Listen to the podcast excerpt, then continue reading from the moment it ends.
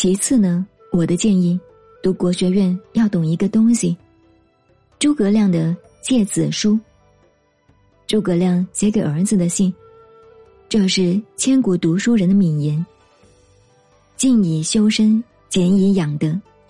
他告诉儿子，先学会宁静。宁静不是指打坐时候的思想的宁静，而是你心境要随时可以宁静，欲望减轻了。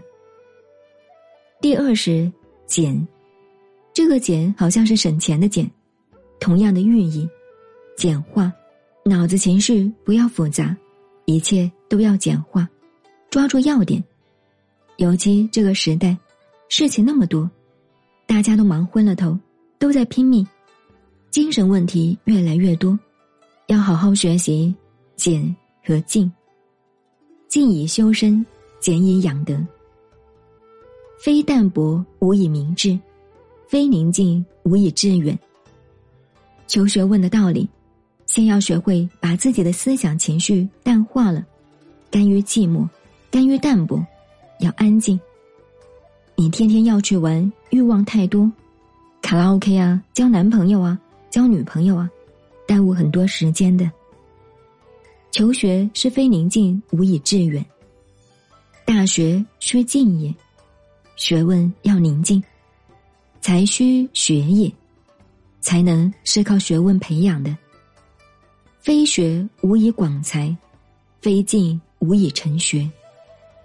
诸葛亮一辈子写的信都是几句，很简单。所以诸葛亮的一生只有两篇大文章，千古流传的《前后出师表》。他文学水平非常高。写的信简单扼要，有时候这三句话，包含了很多。韬慢则不能言精，险躁则不能理性。韬慢，傲慢。韬，自己得少为足，有一点点懂了，认为了不起，然后傲慢，看不起别人了，这样求学没有用啊，不能言精，不能深入了。险躁。心里蹦蹦跳跳的，情绪很乱，则不能理性，不能静养。这句话讲做学问。然后下面是告诫儿子的话：年与时迟，意与岁去。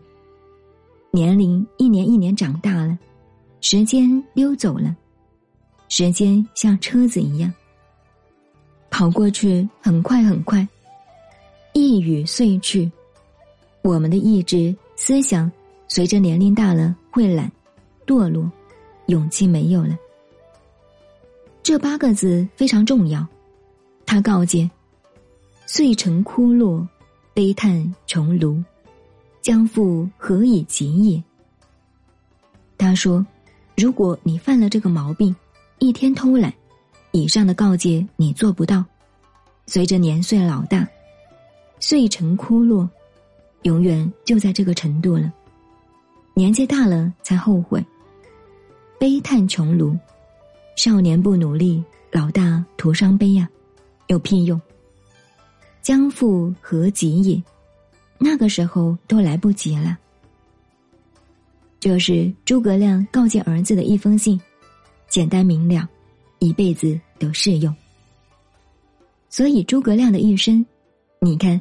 虽然帮助刘备建立一个国家，当宰相，但他始终是淡泊宁静四个字，这是他的学问修养。他死了以后，现在是万古一人，大家都想学他。他的学问是宁静来的，所以知识分子要学他。